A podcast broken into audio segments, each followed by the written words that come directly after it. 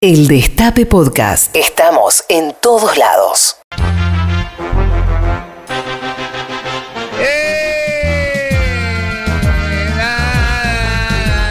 Había una vez Oh, un circo, un circo Hoy es el día del circo. Pasen y vean. Pasen y vean, señoras y señores, directamente enfrente del correo, el circo Las Águilas Humanas se presenta en Santa Fe. Entradas en venta, descuentos para colegios, descuentos para jubilados, descuentos para ama de casa y descuentos familiares. Vean, pasen y vean. Pasen y vean. Hoy es el día del circo. Hoy vamos a recordar momentos de circo llegado a los pueblos. Qué lindo que era cuando entraba por Avenida Alén, bajaba, venía de Santo Tomé por el costado, así, la cancha de Colón, y entraban en, en- en- ahí en Avenida Alén y, Tucumán enfrente del correo y se estacionaban ahí en, en un playón gigante que quedaba en el dique, ahí en Santa Fe, y venían el circo, las águilas humanas. Se me pone la piel de gallina a esta música que arenga, efervescente, y ese recuerdo maravilloso, algunos en colores y otros en blanco y negro. Las águilas humanas venían en un montón camiones, camiones Bedford, camiones viejos. Había animales en esa época. Había eh, tenía un elefante que se llamaba Tita. Después voy a ahondar en detalle con respecto a Tita, la elefanta Tita del circo de las águilas humanas. Eran de los hermanos Garmendia, Tito Garmendia, eh, Oscar Garmendia y Clara Garmendia, que eran los hermanos Garmendia, que tenían un número, que tenían un número de trapecio. Maravilloso los hermanos Garmendia de las águilas humanas. Y era maravilloso porque íbamos a verlo con mamá y todo el barrio íbamos y nos parábamos en el cordón, haciendo con una especie de cordón, y ellos llegaban y, la, a la elefanta la bajaban y empezaba a caminar. Estaba empedrado en esa época Avenida Alén. Y me acuerdo, y, venía la, elefanta, qué grande que era la elefanta, y pasaba por al lado mío y agarraba así, y con la trompa, y, y- y- todos contentos y lindos. Y pasaban también este, algunos había un oso también porque había uno que peleaba con los osos tormenta. Tormenta era un carnicero que peleaba con los osos. El oso peleaba con garra tenía guantes para, para no agarrar la garra y había que ponerlo de espalda tormenta se, llama, se llamaba mira cómo me acuerdo y ahí se instalaba el circo y uno trataba de, de meterse ahí de, de, de- de- de- de- de vender eh, de, tirar panfletos para el circo, algo así. Mi ilusión y mi sueño era que el dueño del circo o alguien me dijera, pibe, ¿querés venir con nosotros a recorrer el mundo? No sé si era el mundo, capaz que eran provincias, pero para mí, ¿te imaginas? Córdoba era Japón, San Luis era Afganistán, era para esa época las provincias para nosotros eran países, no había manera de llegar. Entonces que te dijera, vamos a recorrer el, país o el mundo con el circo. Y yo digo, Era la única posibilidad que los tipos que tenían ciertas, eh, ciertos sueños como los míos, artísticos, era la manera de zafarme, ¿entendés? Las ganas que le poníamos a esos sueños y a esos secretos. Las ganas que le poníamos para que eso ocurra. Tantas ganas le puse que un día descubrí mi amor en el circo. Se llamaba Campanita. Campanita era el equilibrista del circo. Era, le decían Campanita. Después me di cuenta que era porque yo no sabía, yo no miraba dibujo animado, esa cosa de Campanita. todo. Después me di cuenta, tenía una colita rubia así. Era muy poderosca, ¿no me entendés? Para mí era rusa, era rusa, era, tenía los ojitos eh, claritos de rusa, ¿me entendés? El flequillito, la piel blanca de rusa, ¿viste? Y esos tutú así, eh, yo no notaba que eran pobres. Para mí eran perlas de Swarovski lo que tenía, piedras de Swarovski lo que tenía ese tutú. Y esas medias blancas, yo no le vi nunca un- una corrida a la media blanca ni nada. Y esas zapatillitas blancas que tenía, campanita. Campanita era hermosa, Campanita tenía una terminación en los empeines y en las manos que no que se estiraban y no terminaban nunca.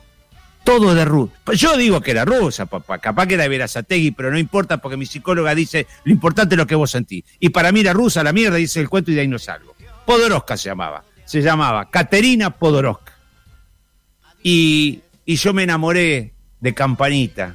vos sabés que Campanita, yo ya miraba para arriba porque yo ya sabía cuando, cuando venía el, el número, porque yo lo iba todos los días al circo. Tal es así que un día agarré y dije, voy a entrar acá a, a, trabajar en el circo porque ya me estaba, la estaba fundiendo a mi mamá. Y un día le dije, ¿qué, ¿qué es lo que hay que hacer para entrar a trabajar acá? Me fui con mis pantalones cortos, una zapatilla flecha, me acuerdo. Y me dice, ¿querés limpiar lo que hace Tita? Que era la elefanta. Digo, pero yo, pero yo, ¿a qué? La domo a Tita con tal de estar en el circo, iba a la campanita. No sé si ustedes saben que el elefanta, el elefante caga 70 kilos de mierda por día. Y se juntan entre mil y 1500 moscas arriba de 70 kilos por día de mierda. Al tercer día de limpiar 140, que te- 210 kilos de caca, eh, Tita, claro, como todo elefante, eh, absorbe el 45% de sus nutrientes y lo demás es fibra. Así que cuando garca, eh, es una montaña de pasto. Así que bueno, este, yo me encargaba de limpiar la jaula de Tita. Y un día la vi a Campanita. No la quise mirar porque yo dije, se me va a caer porque la miro siempre arriba de luces y para mí es un ángel que vuela. Y la, y me- la miré como de reojo, viste, como con vergüenza. Porque siempre me da la sensación de que se iba a dar cuenta que yo la amaba, que yo mataba por ella, que yo me comía la caca de Tita por ella. Y entonces, por supuesto, como todas, como todas las personas que son poderosas, tienen una indiferencia muy grande con el otro. Y no son ni malas ni buenas, son indiferentes. Y entonces bajó con una bata tela de toalla, bajó del carromato y se iba a lavar los dientes a una especie de canilla pública que estaban ahí, donde se, viste, el circo de pueblo. Iba con un cepillito de dientes, me acuerdo. Cepillito de dientes así, una, una especie como de colgate así, y unas pantuflitas, viste, esas pantuflitas así como que son de, como de tela de toalla, así, y con un pañuelo en la cabeza. Era hermosa, tenía un pañuelo en la cabeza, divina, y se lavaba los dientes, y agarraba y se enjuagaba así, ponía, hacía un, un- como, un, un conito en la mano así, juntaba agua y se lo tomaba, y hacía para arriba así y escupía. Yo dije, yo voy y le trago la escupida a, a Campanita con el, de- con el, del- el- cepillo de diente y todo. La amaba Campanita. La iba a ver todos los días. Ella agarraba, empezaba el número. Yo me daba cuenta porque empezaba un redoblante y una música. Una música así tipo búlgara, tipo custurica, una cosa de esa, ¿no? Y entonces el, el, el, ¿cómo se llama? El seguidor iba para allá y yo ya la esperaba ahí porque ya sabía que el seguidor era, porque ya la había visto, ¿me entendés? Y ahí se ponía y ponía el primer pasito así. El poder que tenía esa chica nos hacía sentir tan inferiores. O sea que caminaba sobre la cuerda, pero podría haber caminado sin la cuerda, porque para mí que esa chica flotaba. Qué linda que era. Y yo la miraba como esas cosas que nunca se alcanzan. Salgo fuera del plano del micrófono porque estoy mirando para arriba. Porque la veo. Linda, guapa.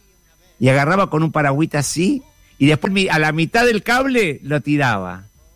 Y saludaba. Y yo creí que me saludaba a mí porque me- para mí me miraba a mí. La rusa. Que pudo haber sido Verazategui. Podoroska. Y me miraba a mí. Entonces yo tenía, siempre tenía mi pantalón corto, tenía un bolsillito y yo le había descosido como 3 o 4 centímetros y ponía mis deditos soñadores, ilusión, de- de ilusión, mis deditos de guerrero peronista y agarraba y empezaba a tocar un poquito yo, ¿me entienden? Ahí abajo. Y me tocaba así. Y me tocaba y miraba campanita y campanita me miraba, ¿me entendés? Y entonces cada vez me tocaba más rápido. Yo soy como la licuadora, tengo off y on, nada más, ¿viste? No tengo velocidades. Y le daba campanita, vamos campanita vieja, vamos campanita. la maravilla que me lo- la cantidad de veces que he ido a ver a campanita, por Dios. El Destape Podcast. Estamos en todos lados. El Destape Podcast.